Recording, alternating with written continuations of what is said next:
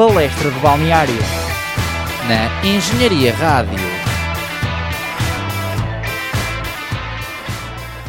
Olá, estamos aqui, eu, Tomás e o Rui, finalmente, muito felizes mesmo, após dois anos, aliás, mais de dois anos, a gravar presencialmente aqui no nosso estúdio da Engenharia é verdade, Rádio. É verdade, sim senhora. Até é uma sensação, até parece que a cadeira já arrefeceu, mas ao mesmo tempo não arrefeceu porque nós estamos confortáveis aqui, sabes?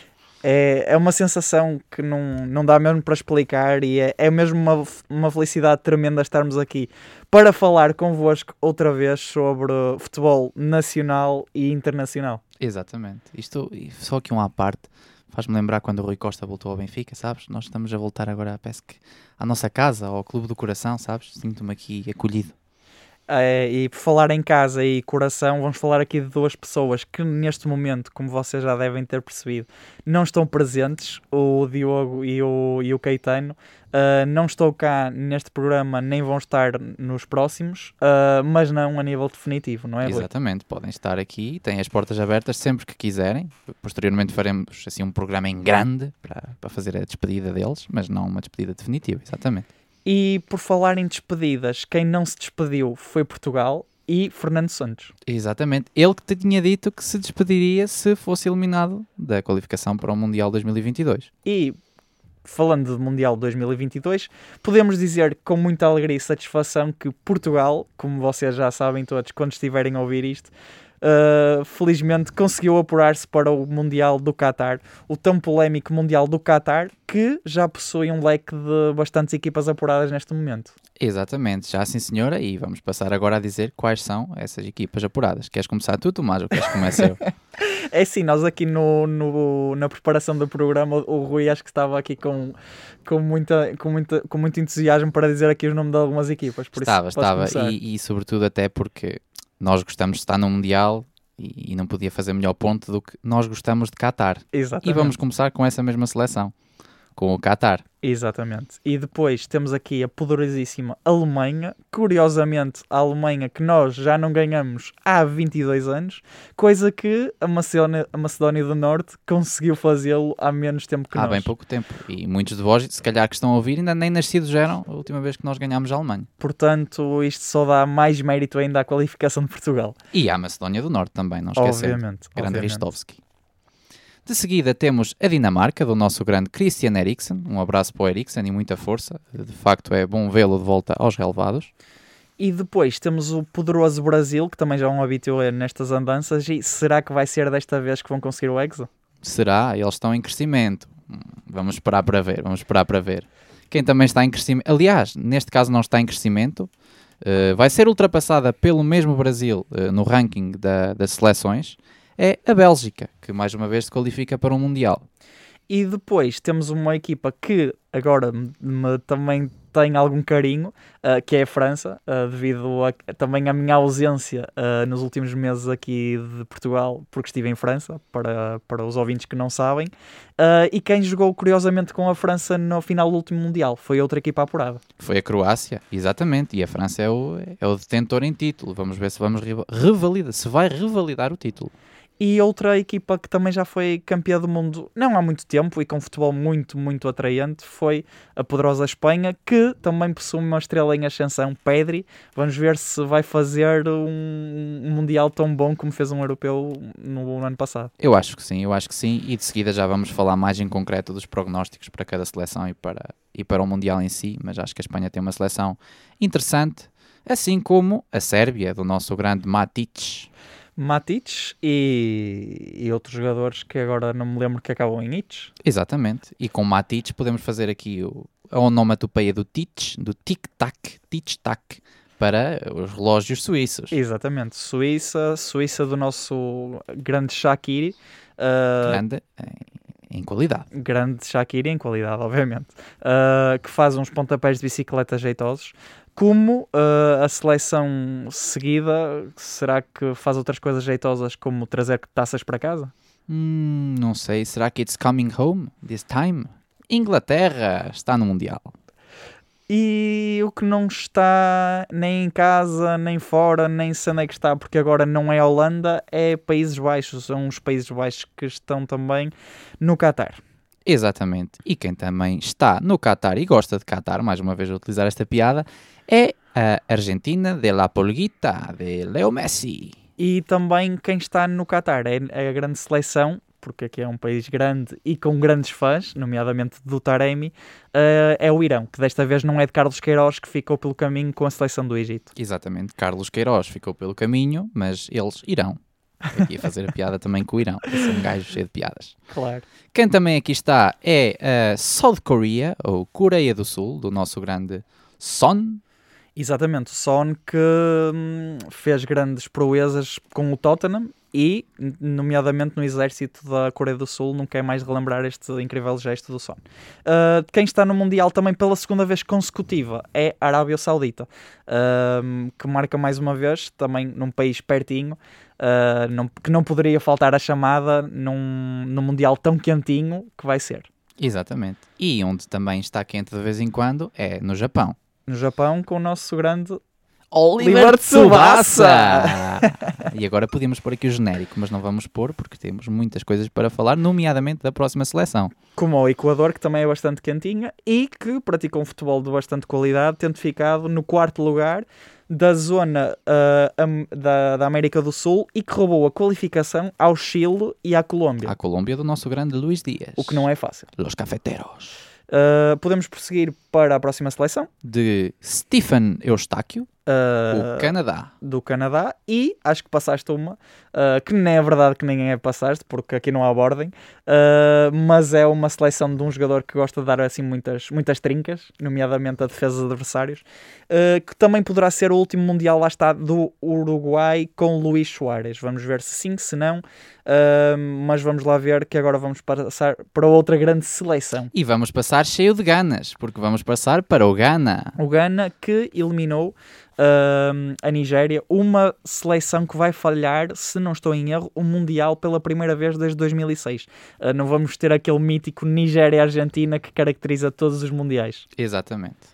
Nigéria, que por sinal costuma apresentar ótimos equipamentos e não vai ter a oportunidade de mostrar essa grande obra de design neste Mundial. E quem está a apresentar uma qualidade fenomenal é mesmo o Senegal, que pela segunda vez bateu o Egito nas grandes penalidades. Desta vez não deu um troféu, mas deu uma felicidade igualmente grande, que foi a ida ao Mundial. Senegal que está com uma super equipa e mais uma vez Mané foi superior a Salah. E passando aos pés, e porque já falámos de Portugal, vamos passar à Polónia. À Polónia, a grande seleção do nosso, também ele grande, Lewandowski. Lewandowski e companhia, que vai fazer companhia também à Tunísia, outra seleção africana que desta vez eliminou o Mali. Ahm, e lá está, vamos ver o que é que a Tunísia também poderá fazer neste regresso às grandes competições. Ah, outra seleção africana que também tem estado em grande, em grande, aliás, e com grandes marcadores de livres é Morocco, Marrocos, com o nosso grande Tarabt e Ashraf Hakimi. Hakimi E Chicabala, não esquecendo. e Chicabala, uma grande referência. sem Where is Chicabala? dúvida. Ah, je ne sais pas. Já está um francês este rapaz. E quem também acho que fala francês é a próxima seleção. Quem fala francês é, sem dúvida, a seleção dos Camarões e também Já, já marchavam os camarõezinhos. Agora. Ah, exato, eu acho que sim. Acho que esta hora aqui uns Aliás, camarões... primeiro programa sem camarões, acho que está aqui a falhar na acho logística. que, sem dúvida que está, que está a falhar. E eu acho que ah, o que não vai falhar neste Mundial ah, é Babacar, com, com as suas danças ah, características quando faz os golos. Mas o que, falham, o que falha aqui são ainda algumas equipas que ainda não têm, que não têm as vagas garantidas. Há ainda alguns playoffs de acesso para o Mundial no mês de junho, ah, nomeadamente entre a Austrália, se não estou em erro, e o Peru, eh, e depois a outra repescagem, a, respe- a outra repescagem intercontinental será entre a Nova Zelândia e ainda seleções ah, a determinar, nomeadamente vindas da CONCACAF, ah, Sim, exatamente, bem dito, CONCACAF, bem dito. Uh, pois o México, uh, os Estados Unidos e a Costa Rica ainda estão na disputa das vagas. Sendo que, aqui também salientar, um grande abraço para hum, toda a comunidade ucraniana, que não podemos esquecer deste grande, deste grande momento uh, infeliz que é a guerra. Um, Sim, e lá está, vai haver ainda um jogo uh, que falta decidir a última vaga europeia, também em junho, uh, entre o Ucrânia e a Escócia, que irá jogar contra o país de Gales. Exatamente. E de certeza, de certo, certamente que quem, quem for qualificado, representará bem a Europa. Da minha parte, também aqui um abraço para a Ucrânia e para todos, não só a Ucrânia, mas para todas as vítimas de guerra por esse mundo fora. E agora vamos passar para uma análise muito sucinta sobre o que é que foi o percurso de Portugal, porque Portugal uh, está qualificado depois de duas vitórias nesta, nesta final, nestas finais do playoff, mas antes disso muita coisa aconteceu. E muita coisa foi debatida se Fernando Santos deveria continuar, se não deveria continuar, por isso vamos rever aqui alguns dados importantes da, da nossa caminhada até ao Qatar. Sim, eu acho que debatido não é a palavra certa, porque eu acho que a única pessoa que debateu foi ele e o Fernando Gomes mesmo, porque de resto eu acho que apesar das vitórias, 90% dos portugueses diriam que Fernando Santos não tinha condições de continuar. O que, significa, o que interessa é que Fernando Santos qualificou-se mais uma vez, como ele diz, já se qualificou para quatro fases finais, ganhou uma, ganhou também uma taça das nações. Exatamente. Portanto, pá, pode não ser bonito, mas está a resultar. E se resultar outra vez, eu bato-lhe palmas. E siga o charuto. Mas pronto, falando aqui da qualificação, Portugal apura-se depois de uma fase de grupos com 10 jogos disputados, 7 vitórias, 2 empates e apenas uma derrota.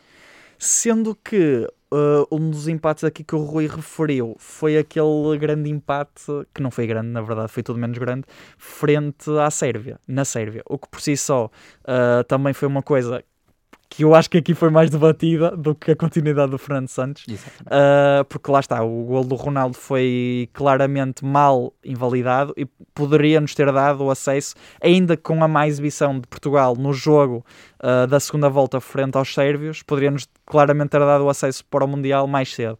Um... Exatamente. E poupava-nos alguns, alguns, algumas dores cardíacas, digamos, ia dizer ataques, mas ataques espero que não tenha dado a ninguém. É, algumas taquicardias. Taquicardias, exatamente, exatamente. Eram poupadas. É isso, mas o que também era poupado, mas agora aqui acho que não seria assim tão positivo, seriam as carteiras dos portugueses que tiveram o prazer de ver a seleção ao vivo no seu próprio país. Portanto, opa, Exato há males que vêm por bem. Há males que vêm por bem. E o que lá está, eu acho que o, um mal que veio por bem foi claramente uh, foi o jogo frente à Sérvia cá. Uh, porque eu acho que sinceramente foi um, um jogo importante para o que se passou agora no playoff, porque eu acho que o Fernando Santos e toda a estrutura técnica da, da, da federação uh, e mesmo da seleção, uh, eu acho que tiveram alguns meses para pensar que acho que foram importantes, porque Portugal não fez aquele futebol super deslumbrante e super atrativo, mas na minha opinião melhorou um bocadinho. Claro que não foram com adversários de topo, obviamente, uh, não, não menosprezando a Turquia e, e a qualidade da, da, Macedónia também, que eliminou a Itália. Uh, mas eu acho que foi importante estes meses também para o Fernando Santos pensar de, ok, nós não conseguimos jogar contra equipas com três defesas, o que é que vamos fazer? O que é que vamos melhorar? Uh, será que o Bernardo, se calhar, se jogar um bocadinho mais para o meio, será que melhora a qualidade da equipa? E pronto. As e, pessoas, e as pessoas anal, anal, analisam o que analisam, mas eu acho que, que lá está. Portugal foi competente nestes jogos e o que não, não foi em alguns jogos da qualificação, mas conseguiu ser nestes dois jogos. Sim, eu acho que Portugal sim foi competente. Uh, acho que concordo contigo. Acho, não, tenho a certeza, concordo contigo que o jogo com a Sérvia foi em parte um abre-olhos. Aliás, relembro que grande parte dos portugueses debatiam com o facto de Fernando Santos utilizar e, e, recorrer sempre a dois trincos e dizer sempre aquela velha história de que se tivéssemos sete trincos, ele espetava lá sete trincos. Mas desta vez, quando toda a gente esperava que Fernando Santos utilizasse 74 trincos contra a Turquia, Fernando Santos aborda o jogo sem trincos, com João Moutinho, Bruno Fernandes e Bernardo Silva. E é assim, eu acho que também falta aí uma parte muito importante que tu não referiste. Fala-me, fala-me que é o Otávio. E eu o acho Otávio. que a entrada do Otávio na seleção e também do Mateus Nunes, acho que, que foram peças também fundamentais neste apuramento de Portugal. Um, claro que hum, lá está, houve aquela também discussão sobre a naturalização de ambos. Bullshit. Mas Bullshit. casos Uma discussão sem nexo. Casos recorrentes já, já, já, já ocorreram no passado, lá Exatamente. está, com esta situação. E no final de contas, e a prova melhor possível foi o jogo contra a Turquia, em que ambos marcaram e, e jogaram, e muito. E mostraram-se, e, e, eu acho que essa, essa discussão da naturalização é uma coisa que tem que acabar, porque cada vez mais nós temos que ser aquilo com o qual nos identificamos. E se Otávio e Mateus Nunes se identificam como portugueses, Eu acho que tem todo o direito, assim como tem o Pep, porque acho que toda a gente gosta de ver o Pep e desfruta de ver o Pep eh, a jogar pela seleção portuguesa e o Pep é português. Exato. Mais nada. Exato, e tal como ele, como o Rafael Guerreiro, o António Lopes, que por exemplo tem a- também a, a parte francesa, mas que são portugueses. Exatamente. Por isso acho que é o essencial é defender a camisola com raça, determinação e acho que eles o fizeram na perfeição. Sim, aliás, eu, eu enquanto benfiquista, agora aqui um apartezinho, digo que ter o Otávio na equipa contra não é grande coisa, mas tê-lo na nossa equipa é um espetáculo. Ele defende a camisola E eu como portista fico contente em ambas as situações, portanto e ver este reconhecimento do benfiquista também deve, é- deve fazer-te feliz. é, faz-me bastante feliz. O que me fez feliz também, ah, lá está, foi a qualidade que Portugal fez em certos momentos, ou teve aliás, contra a Turquia. Ah, não só lá está deste, destes dois jogadores, do Otávio, do Mateus Nunes que depois entrou, mas também ah, do Bernardo Silva que falava há Uhum. pouco, que acho que fez uma diferença fundamental no jogo de Portugal, o facto de o Fernando Santos não ter prendido tanto à linha lateral e ter puxado mais para o centro e viu-se claramente o Bernardo a vir buscar o jogo quando era necessário, Portugal não conseguia sair. Bernardo baixava e punha a equipa a jogar. Sim, eu relembro que o Bernardo, se- caso não se lembrem, mas no último Mundial nós jogámos contra o Uruguai, aliás fomos eliminados pelo Uruguai, e eu relembro-me bem que nesse jogo, eh, aos 90 minutos, 80 e poucos, final do jogo já estava toda a gente cansada, não sei se perdemos 2-0 ou 2-1, lembras-te? Acho que foi 2-0. Não me recordo, mas enquanto continua o seu raciocínio, Acho que foi posso 2-0, pronto, fazer estamos- aqui de estaríamos- Alexandre Lancastre. quiçá a perder, a substituir o nosso Diogo Metelo, hum, estávamos quiçá a perder 2-0, 2-1, 2-1, 2-1, confirmamos agora 2-1. Estávamos, olha, marcou o Pep nesse jogo, o nosso grande Pep. Estávamos a perder 2-1, estava toda a gente cansada, a seleção já não ia para a frente e vinha Bernardo, na altura, a buscar jogo ao meio dos centrais. Nesse, esse jogo foi uma clara alusão de que Bernardo tem que jogar mais recuado, a trazer jogo vindo de trás. Eh, e acho que neste jogo com a Turquia verificou-se isso. O que dá também mais liberdade a Bruno Fernandes e a todos os médios da seleção. Eh, e outra coisa que dá liberdade aos médios foi realmente um fator-chave neste jogo, que foi a entrada do Otávio. O Otávio jogando no corredor eh, acaba por refletir mais para o meio, não é, um, não é um extremo puro, não é um Diogo Jota, por exemplo, acaba por refletir mais para o meio, o que, o que ajuda a reforçar o meio e, e, e facilita aqui o, o, trabalho, o trabalho defensivo dos médios. E tu falavas também no Diogo Jota, e muito bem, porque acho que também é justo darmos aqui um, um destaque ao Diogo, que tem sido um elemento não principal, mas importante nesta, nesta equipa. Já no europeu uh, consolidou um pouco a sua, a sua, a sua importância. O Rui está ali a dizer: "Ah, não concordo muito, Hum. não concordo tão bem. Não, eu gosto muito do Diogo Jota, mas acho que o europeu que esteve um bocadinho abaixo. Acho que ele hum, no europeu pecou um pouco por não soltar a bola. Concordo, concordo. Concor- Concordo contigo, mas acho que foi importante o fator número, número de minutos de jogo que ele jogou. Sim, E em termos de ganhar estofo uh, em grandes Sim, competições, sim, e acho que foi importante mesmo. experiência, experiência. Exato. E acho que foi mesmo importante também para a época que ele está a fazer agora no Liverpool, que tem sido uma época Fenomenal. fenomenal, Algo, já nos tem, algo que já nos tem habituado, Já nos tem habituado. em Inglaterra e também aqui no Porto. sem dúvida. E ah, lá está, acho que é, que é importante uh, salientar. Antes de, também de partirmos para o jogo com a Macedónia do Norte, destaque também, acho que devemos falar um bocadinho da Turquia. Acho que Sim. fez um, fez um jogo competente, acho que fez um jogo competente, nomeadamente o Burak Yilmaz, Que, que, fez o último jogo, se não estou em erro. que fez o, jogo, o último, o último jogo. Poderia não ter sido o último. Turquia. Podia não ter sido o último. Ahm, mas lá está, acho que foi um, um elemento fundamental no melhor e no pior, Exatamente. pelo golo marcado, mas também pelo, pelo penalti falhado, que lá está. Eu acho que esse também foi o momento-chave no jogo contra a Sim. Turquia, em que Portugal apercebeu-se que tinha, tinha o jogo ganho e tinha o jogo Eu na acho que mão. ali foi mais foi a cena do ufa. É, é isso. porque E... Estivemos ali para, para, como se costuma dizer, borrar a cueca. Não, acho que foi uma, foi uma, bom, uma boa bomba de oxigênio ou um bom kebab que deixou. um, os- bom, um bom kebab. Foi um bom Uma kebab. Foi um bom kebab. Olha, já marchava um kebab, é que são 11h38 da noite e nós tivemos, só aqui uma parte assim, tivemos uma hora e tal para aprender a mexer aqui na, na mesa de masterização. Isto, como aqui o Rui dizia, o, o Fernando Santos deu-nos aqui uma, uma palestra de balneário Exatamente. antes de entrarmos em campo. E como todos sabemos, as palestras de balneário do Fernando Santos são muito inspiradoras, cheias de fé. E, e não com muito tabaco, mas não sei. Não, isso não, isso não, isso não. Mas alguém que alguém que também tem, teve aqui uma palavra a dizer neste jogo com a Turquia foi outro Diogo, sem ser o Jota, foi o Diogo Dalot, que cumpriu muito bem uh, um legado que não é fácil de, de, substituir, de João Cancelo, que quiçá poderá ou não ser, dependendo das opiniões, o melhor lateral direito do mundo.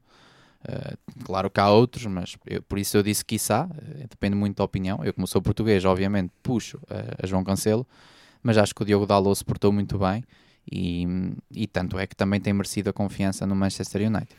E por falar em Diogos, falo também de outro Diogo que teve aqui um destaque muito importante neste jogo e também contra a Macedónia, que foi o Diogo Costa, que assumiu quando muitos não esperavam, inclusive eu posso dizer, uh, não estava mesmo à espera, assumiu a titularidade, uh, substituindo Rui Patrício, que é um podemos, um podemos dizer, um daqueles indiscutíveis da seleção de Fernando sim, Santos. Sim, sim, sim. Uh, e por si só, penso que também fez um, um jogo bastante competente, seguro e demonstrou que com os pés, penso que é dos, dos melhores guarda-redes da atualidade, a jogar com os pés. Noutros aspectos, e mesmo nesse, penso que também ainda tem bastante para, para trabalhar, claro.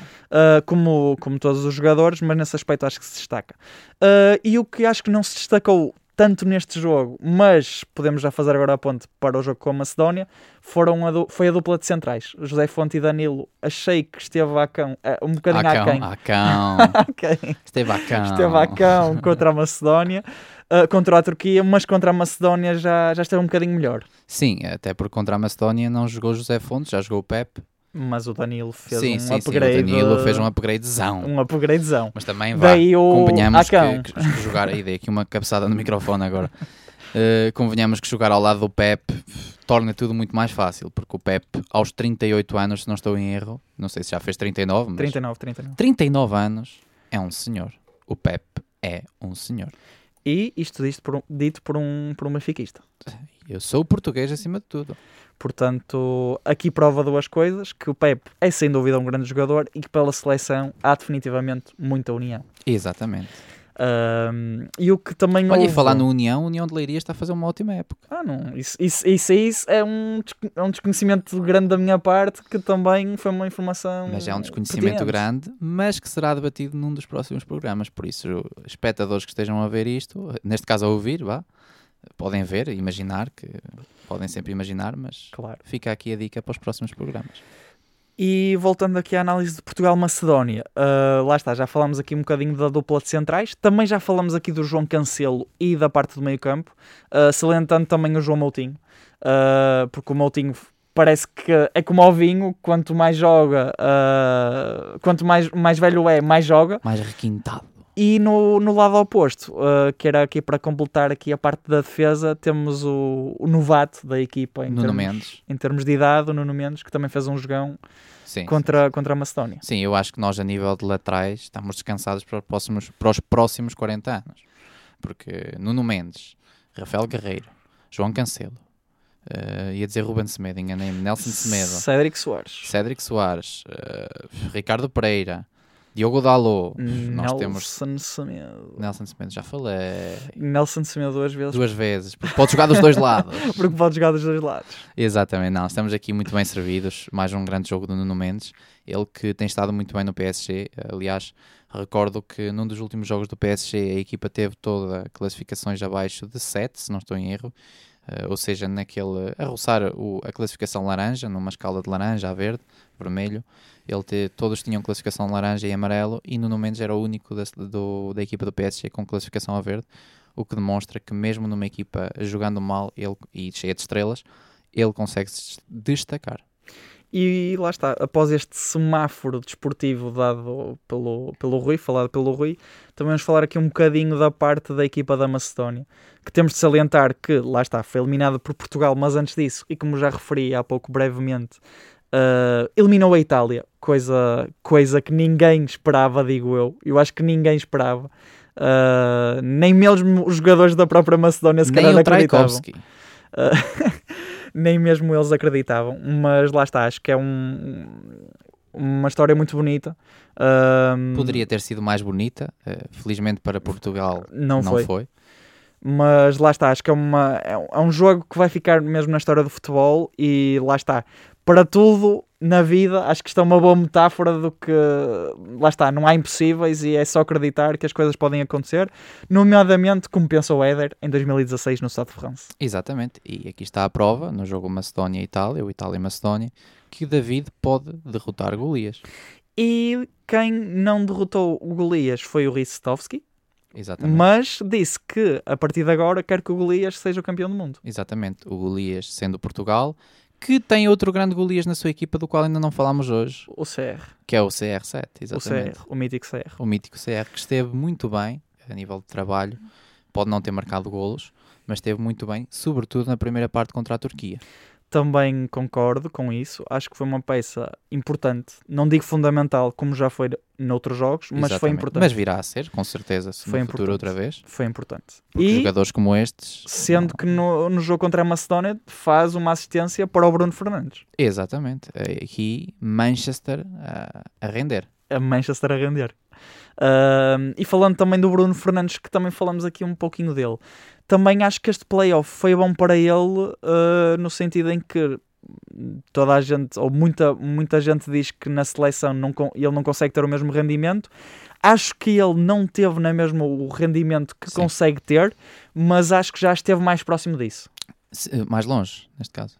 Não, neste momento, neste jogo já esteve mais próximo. Ah, ok, ok, ok, ok. Exato. ok, já esteve Ok, mais. já, esteve já mais percebi o teu próximo. raciocínio. Já percebeste a tática. Uh, Já percebi a tática e, e agora vou pôr o plano, o plano de jogo e vou passar ao jogo em si. E sim, concordo com o Bruno Fernandes, que às vezes está um pouco abaixo na seleção, o que nem sempre é culpa do jogador, tem muito a ver também com, com aquilo que o treinador eh, planeia antes do jogo, não é? E, e pronto, e acho que, acho que estes dois golos foram realmente fundamentais, tanto é que ganhámos por 2-0 e, e pronto. E, E, é uma, uma coisa que eu acho que também é, é fundamental no primeiro gol de Portugal, ah, no primeiro não, desculpa, no segundo gol de Portugal, é o passe do Jota. É um passe astronómico. É, É, é uma assistência fabulosa do Jota e depois o remate do Bruno Fernandes que não é fácil. Porque ele remata, ele pega na bola mesmo no momento exato antes dela bater no chão, porque se ela batesse um segundo depois no chão e ele Ia mandava a bola ia parar ao pé do buraco Ilmaz. e ele ia, ele ia parar uh, à beira do Sérgio Ramos e dos penaltis todos falhados para a lua. Olha, e outra coisa aqui que me lembrei é que tu, enquanto portista, deves estar feliz ao, eh, ao ver, ao verificar, que a frase de que Pinto da Costa disse que o Porto era um talismã para a seleção está cada vez mais a, a Sem fazer jus e a, e a verificar-se. Sem dúvida, e é assim, o que prova isso é, foram as, as últimas negociações de Cristiano Ronaldo uh, com o Porto Notícia em primeira mão, alerta CN. e a prova disso foi, uh, foi o pequeno diálogo que Pinto da Costa, felizmente já recuperado da Covid-19 e Pepe também já recuperado, tiveram na entrada para o último jogo de preparação de Portugal antes do, do jogo com a Macedónia. Exatamente. E por falar no Estádio do Dragão, quem também se estreou eh, na casa que tanto ama foi Vitinha. e foi uma estreia, devo dizer, devidamente merecida. Sim, Apesar sim. de, quando esteve em campo, só esteve dois minutos em campo e acho que Mas foram teve, dois minutos cheios de magia. teve uma perda de bola. Cheio de Eh, magia também.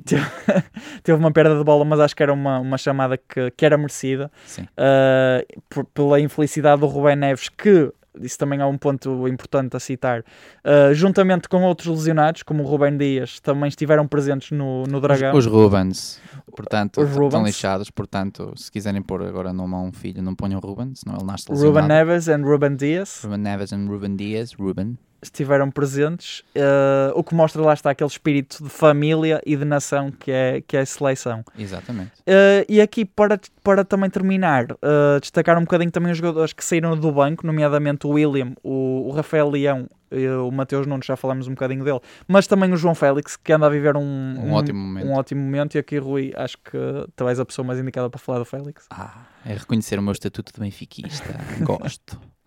Gosto, sim, não. O Félix, sim, não, sim, não. Uma antítese incrível. Uh, não, João, sim, não, sim. Ah, Nem sei, olha. O João Félix tem estado incrível no, no Atlético de Madrid. Acho que finalmente eh, o Simeone encontrou a fórmula para utilizar João Félix. O que também acho que fez parte do, do crescimento dele também. eh, O passar pelo banco, o, o aprender a defender, tudo é, tudo é amadurecimento no futebol. E às vezes basta saber esperar pela oportunidade certa. Um, e por quem falou, quem, por falar em oportunidades certas, quem também passou um calváriozinho, mas parece já ter agarrado a oportunidade certa, foi o Rafael Leão. O Rafael Leão, que eu acho que está a ter uma evolução, Estonteante. não é de dragão, mas é de leão, porque ele era de Sporting. Porque eu acho que hum, a passagem dele pelo Lille foi fundamental, porque ele agora no Milan está a explodir e está a ter uma época bastante positiva. Uh, se calhar muitos não esperavam, mas lá está, também é um jogador com bastante margem de progressão, ainda com 22 anos, muito rápido e que sempre que entra também muda o jogo, acelera e tem sido fundamental não só no Milan e lá está, na seleção também penso que já teve o seu papel e espero eu, uh, a nível pessoal, que seja convocado para o Mundial porque acho que é um jogador que merece. Uh, e outra coisa que se calhar vai acontecer é o Milan ser campeão em Itália, coisa que já não acontece há muito Sim. tempo.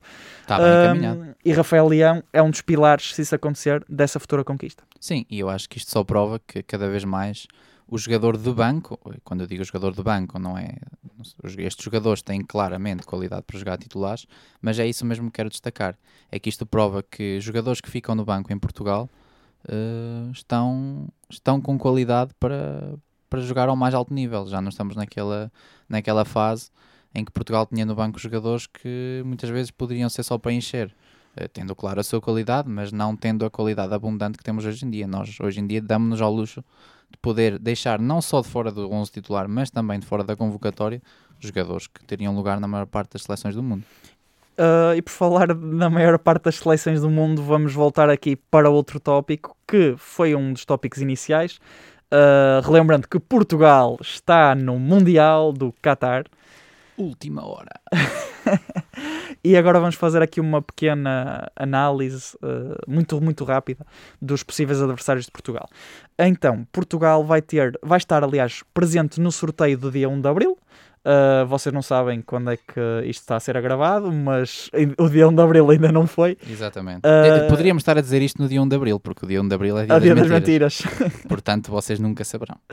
Uh, mas lá está, Portugal vai estar inserido no pote 1, juntamente com outras seleções como o Qatar, Hum. a Alemanha, Pois o Qatar, tá, es- as seleções, para quem não sabe, as seleções que, que cediam ficam sempre no, no pote 1. Uh, então, recapitulando, como temos Portugal no pote 1, Qatar, Alemanha vai estar no pote 2, peço desculpa pelo erro.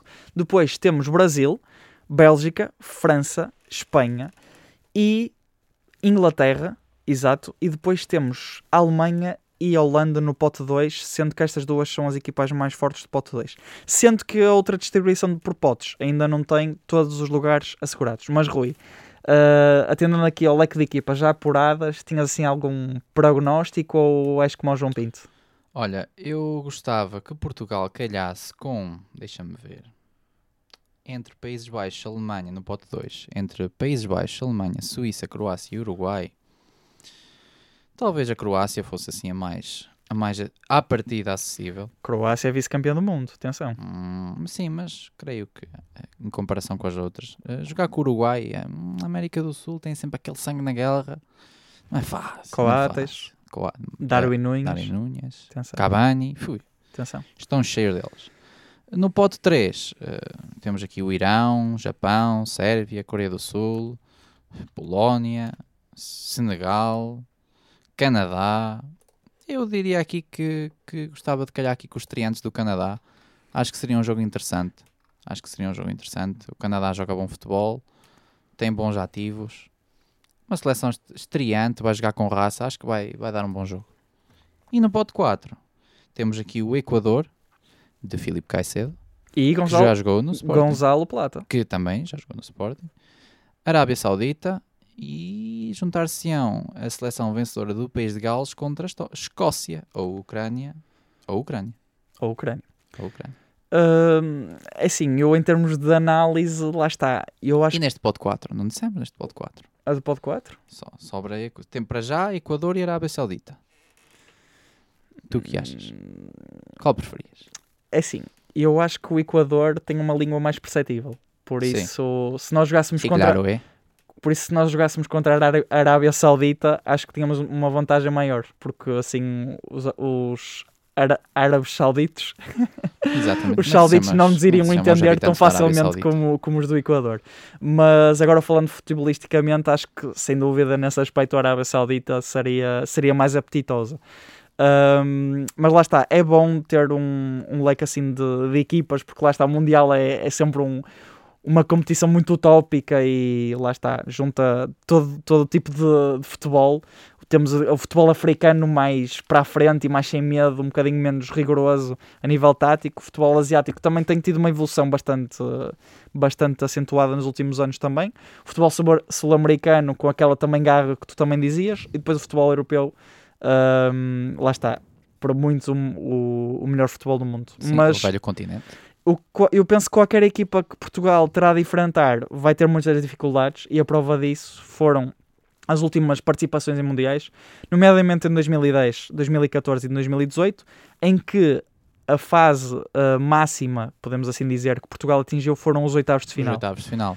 Relembras-te lembras das equipas com quem perdemos? Agora aqui um teste de memória. Lembro-me, sim senhor, posso dizer. Em Então vamos fazer esse mesmo teste. Aliás, vamos levar isto a mais extremo. Vamos levar. Qual era o grupo de Portugal em 2010? Também é um jogo interessante. aqui. grupo de Portugal em 2010 era o Brasil, Bem, Coreia do Norte muito bem esse mítico jogo. e Costa do 7-0. Marfim. E Costa do Marfim. Muito bem. E fomos eliminados com Espanha, Espanha. futura campeã do mundo. Por Gol de David Villa, se não estou em erro. 1-0. 1-0. Exatamente. Muito bem. Passando a 2014. ano de Paulo Bento. Agora- Ano, da, ano da lesão de Ronaldo. Agora sou eu que te faço o teste a ti. Ui, agora lixou. agora lixou. Ora, em 2014, Portugal teve no grupo Estados Unidos, creio eu, Boa. O Ghana, Muito bem, dois pontinhos para ti. ui, e agora a outra. Dinamarca? Uh, temos- tivemos uma cabeçada nesse jogo. Ui. Ainda agora, ainda há pouco falaste. Ah! Ah! Eu sabia, eu sabia. Isto, eu sabia. Portugal-Alemanha, aquele mítico 4-0. Deutsch Tugendwagen Maastricht. Je ne sais pas que tu dis, mais je ne comprends pas. Um, E em 2018 podemos a fazer aqui um teste em conjunto. Podemos assim dizer. 2018. 2018. Irão, Se queres... Ai, Irão. o Marrocos. E aqui um abraço para todos os meus amigos marroquinos que eu conheci em Erasmus. Um forte abraço para eles. Forte abraço, amigos marroquinos de Tomás. muito amantes de futebol. Um, e para além destas duas seleções, tivemos aquele mítico jogo contra a Espanha, aquele 3-3 à Aquele trick do Ronaldo. 3-3 do hat-trick do Ronaldo com o relato de Nuno Matos. E Na Antena é possível. É, é, aquele... aquele... E aí vai Ronaldo. E Blá, blá, blá. Fomos Vai eliminados marcar Ronaldo. depois com a equipa do Uruguai, que estavas a falar há pouco, Exatamente, com golos de... Cavani. Cavani. e exatamente. Pepe do lado de Portugal. E Pepe lá de Portugal. Portanto, resumindo e concluindo, uh, tudo o que for para além dos oitavos é bom, ou seja, uh, finalizando. Bom, bom é só a vitória. Eu, nós, Portugal, com a seleção que tem, menos do que a vitória, é assim, por Fernando, 4-0. Menos que a vitória por 4-0 é mau. Fernando Santos, assim o disse, tirou, tirou o charuto contra a Turquia e contra a Macedónia Mesmo à boss. tirou outro charuto a dizer que sonha ser campeão do mundo. E, e, e tem esse direito, tem, tem Sim. esse direito. Sonhar, aliás, sonhar não, não é mal nenhum, não é? Todos devemos sonhar. É, é de todos devemos ser sonhadores todos os dias. E por falar agora em sonhos, uh, vamos passar aqui para um tópico um bocadinho diferente, desejando também a maior das sortes a Portugal neste Campeonato do Mundo e para os jogos que se avizinham, que serão para a Liga das Nações, Exatamente. uh, no futuro próximo. Por falar em sonhos, vamos ver quem é que será que está a sonhar mais alto para conseguir uh, o título de campeão nacional em Portugal no que resta da temporada. Desiludiste-me agora, rapaz. Que eu, quando falaste em sonhos, lembrei-me da minha avó fazer sonhos no Natal. sonhos da abóbora. E eu pensei, hum, por falar em sonhos, o Tomás traz sonhos no próximo episódio. E esses também. Afinal, não. Foi só mais uma pergunta sobre futebol. E esses também Bolas. são bons. Esses também são bons. São. Já, já comeste os sonhos- os sonhos da minha avó? Não comi da tua avó, mas agora fiquei com água na boca. Hum, ficaste sim, e os sonhos da minha avó são muito bons. avó, se estiveres a ouvir isto aí no teu tablet, que não tens, mas se tivesses, manda-me uns sonhos. E quem também manda sonhos é realmente o Benfica, o Porto e o Sporting. Mandam realmente sonhos de ser campeões nacionais. eh, e podemos deixar aqui um, um cheirinho para o próximo episódio, que já vai ser sobre, sobre a Primeira Liga Portuguesa. Uh, vamos fazer o próximo episódio após a próxima jornada da Liga, que terá como adversário do Porto o Santa Clara. O Sporting, creio eu, vai jogar fora, se não estou em erro. Confirma-me aí, uh, Alexandre Alencastre. Uh, penso que não é fora. Ah, é fora, fora de casa dos jogadores. Vai jogar em casa, vai jogar em casa. Tudo planejado. Contra o Passos de Ferreira e o Benfica, esse sim vai jogar fora, vai jogar à Pedreira, vai jogar a Braga, O jogo da jornada. o jogo da jornada. E, e guardem as vossas apostas para este jogo. A odd do, do Braga e do Benfica está altíssima.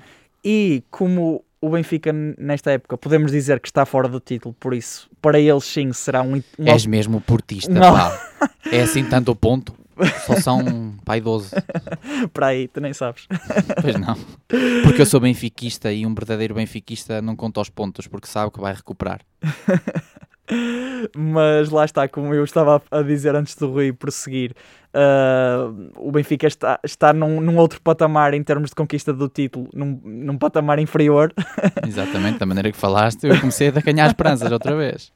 Era só mesmo para dar esperanças. Ah, pois, bem parecia. Olha, falar na seleção de esperanças, a nossa seleção também ganhou a Grécia, 4-0. 4-0. Com Exatamente. golos de Fábio Silva, Fábio Vieira e Fábio, Fábio Carvalho, e o outro não é Fábio, por isso não me lembro do nome. É um amigo do Fábio. Mas continuando aqui falando da, da equipa do Porto e do Sporting, que são essas equipas que estão mais próximas de con- conseguir Hum. conquistar o título. Ponto fino que ainda bem o Gil Vicente por lá, por lá de baixo. Tem, tem feito uma época muito boa, por exemplo, a parte do Estoril também.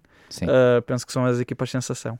Podemos dizer aqui rapidamente qual é que é o calendário, que obviamente vamos abordar estes jogos mais em pormenor nos próximos programas, rapidamente do Porto e do Sporting. Como o meu colega Rui disse, e muito bem, próxima jornada o Porto vai jogar em casa com o Santa Clara, depois desloca-se à Pedreira, à Pedreira não, peço À Pedreira desculpa, não. foi um. À pedreira não, rapaz. pedreira. Tu, não- tu confunde tudo, menos Guimarães com Braga. Isto- Não queira, não queira. Olha que eles, eles descobrem rápido onde E tu eles descobrem, eles descobrem. Tu confunde tudo, podes confundir benfiquistas com, com portistas, podes confundir lisboetas com portistas, o que tu quiseres. Não, isto, isto foi só mesmo para Braga e Guimarães não, é Isto- uma linha que tu não podes cruzar. Isto foi só mesmo para espicaçar os nossos ouvintes, para ver se eles não Ah. tinham adormecido. Ah, bem parecido. O Porto vai se deslocar ao Dom Malta de Guimarães, adoro-vos, adoro-vos. Nós adoramos o Vitória, não é e o Guimarães. Braga, é o e o Vitória, Braga, ah. E o, e o Braga. Ah, vai se deslocar ao Dom Afonso Henriques, depois vai se vai -se deslocar ao Dragão outra vez para defrontar o Portimonense, depois no meio há aquele Porto Sporting para a taça, depois sim, agora vai se deslocar ao Dom Afonso, não, estou a brincar, à Pedreira para defrontar o Braga, Brinca depois, com o fogo e depois vais ver. Na ah, o Fogo, Fogo não, não começa por ver, que é a equipa do Vizela que começa por ver. Exato. O Porto vai jogar contra o Vizela e depois um jogo de fogo, aí sim, Benfica-Porto, ali na penúltima jornada do campeonato. Que vai ser para decidir o título, claramente, não é? Que o Benfica, nesse período, já Claramente. vai recuperar qui- 15 pontos para o Porto. E depois, para finalizar, o Porto vai jogar com a equipa da linha, com a equipa de Estoril. Em termos de Sporting, temos aqui um, um calendário mais fácil, mais difícil, não sei, Rui. Olha, posso-te falar do Sporting? Ah, já faz algum tempo desde que falei sobre o meu amigo Pedro Gonçalves. Amigo, isto é. Ele é meu amigo no sentido que joguei com ele, não quero mais recordar. Ah, mas já falo com ele há algum tempo. A última vez foi quando lhe mandei os parabéns, ao qual ele respondeu. Sublinho isto. Sublinho, Atenção, só para vocês atenção. verem o nível de influência que nós temos aqui no Palestra do Balneário. E, atenção, de onde é que o Rui conhece o, o Pote? Joguei com ele, Aonde? no Chaves. No Chaves. Não podemos fa- falhar esta menção honrosa aos Chaves. Ganda Chaves, está a fazer uma época fenomenal. Atenção, fenomenal. assim como o Sporting, que, como estávamos a dizer, vai então agora receber o Passos de Ferreira, de seguida desloca-se a Tondela, depois recebe o Benfica, Jogo do título. Jogo- eh, nessa altura ainda não, o Benfica ainda está ali, está num processo de recuperação nessa altura. Depois, como o Tomás disse muito bem, há um Porto Sporting, a seguir vai ao Bessa, ao Boa Vista, um jogo também característico por ser um jogo bastante Quentinho. quentinho, exatamente. xa- um xadrez assim bastante quentinho. Bem jogado, um xadrez bem jogado. Recordo que o treinador do Boa Vista é o Petit. É o Petit. Está lá sempre esse menino. Está lá, está em todas, está em todas. Ganda Petit. Ganda Petit que não, acho que não está a fazer mau trabalho, se não estou em erro. Quem não está a fazer mal trabalho é mesmo o Gil Vicente. O que Gil é, Vicente, que é o jogo seguinte. que é o jogo seguinte, exatamente. Ganda Ricardo Soares, aqui tenho um- uma cota à parte também de, a dizer, que foi treinador do Chaves, sempre gostei dele, também digo desde já. Mais uma ligação icónica aos Chaves neste programa. Claro, sucesso é sempre, passou sempre em Chaves, o sucesso. Aposto que o Fernando Santos acabou, fumou um cigarro em Chaves. E já, já foi à missa Uma em Chaves, de certeza. E à missa, exatamente. Olha, a missa em Chaves é muito boa. Aconselho. Na minha aldeia, ah, Padre Zé Carlos, espetáculo. Podem, De podem subscrever o, aqui o, o canal O canal do Rui. no canal do Rui. Isso é tema para os próximos episódios. Fiquem aí, fiquem aí, que é para, para eu divulgar o meu canal no futuro. Uh, de seguida vai ao Algarve, a Portimão, o nosso Sporting, o nosso, nosso porque é de todos, é, é de, todo, de todo o mundo futebolístico. Uh, acho que desde que joguem bem à bola são nossos. São todos. São Exatamente, todos nossos. são todos nossos. É tudo nosso. É tudo Como nosso, nada deles. Exatamente.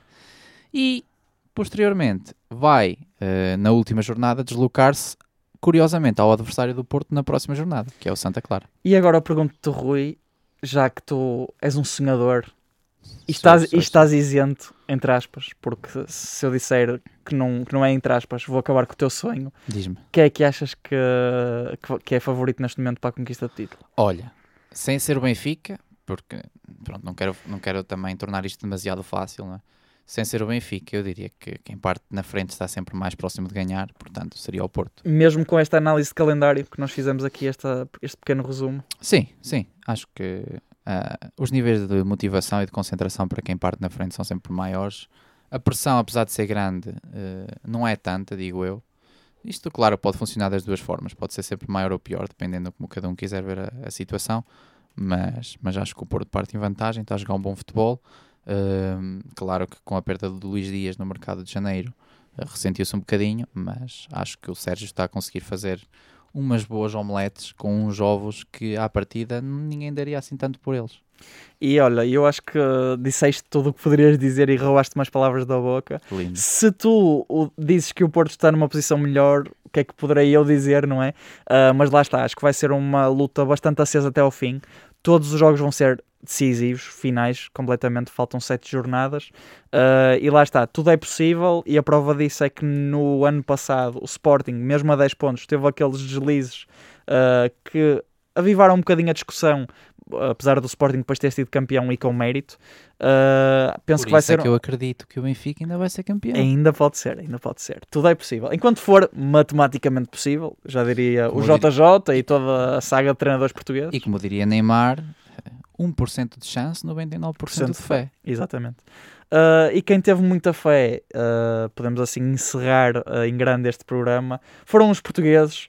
Foi Fernando Santos e, mais uma vez, Portugal está no Mundial do Qatar. Está no Mundial do Qatar. está no Mundial do Qatar e nós lá vamos estar. Não, não somos nós a Engenharia Rádio porque. ah, Quem pronto, sabe, quem, sabe, quem sabe um dia. ouçam-nos e partilhem com os vossos amigos. Quem sabe nós poderemos estar no Qatar. E nunca fazer uma, sabe. uma reportagem, quem sabe? Num- Até porque é num tempo diferente. E sonhar não é impossível, como nós, como Exatamente. nós Vai ser em dizer. novembro, dezembro, se não estou em erro.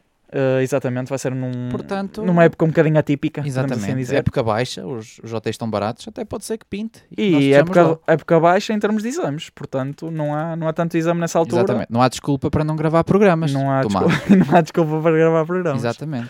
E, e é isto, acho que podemos encerrar uh, este, este, este episódio Acho que sim. e este regresso ao, ao nosso, nosso querido estúdio, dois anos depois. E muito obrigado a todos por estarem aí desse lado e foi um gosto estar aqui convosco. É isso, da minha parte, acho que também foi, foi um gosto, um prazer, diria, até diria neste caso um prazer, apesar de que prazer são outras coisas, mas diria que é um prazer estar aqui, mais uma vez, eh, dois anos depois, como disse o Tomás, e não só obrigado a quem nos está a ouvir desta vez, mas também obrigado a quem já nos ouvia antes, e obrigado a quem nos irá ouvir no futuro, porque com certeza será um, um belíssimo trajeto. Quem sabe com a adição de mais pessoas, fiquem aí para, para descobrir. Fiquem atentos porque muitas Novidades. novidades, estão, para, estão para vir. E lá está, encerramos assim com o hino nacional, este palestra de balneário 115 na Engenharia Rádio. Heróis do mar, nobre povo, nação valente, imortal, levanta Hoje de novo o esplendor de Portugal tá, tá, tá. Entre as brumas da memória Ó pátria sente-se a voz Dos teus igrejas avós Vão te guiar à vitória armas sobre terra e sobre o mar. As armas, as armas, pela pátria. Contra os canhões marchar, marchar. Vamos! Siga! Está.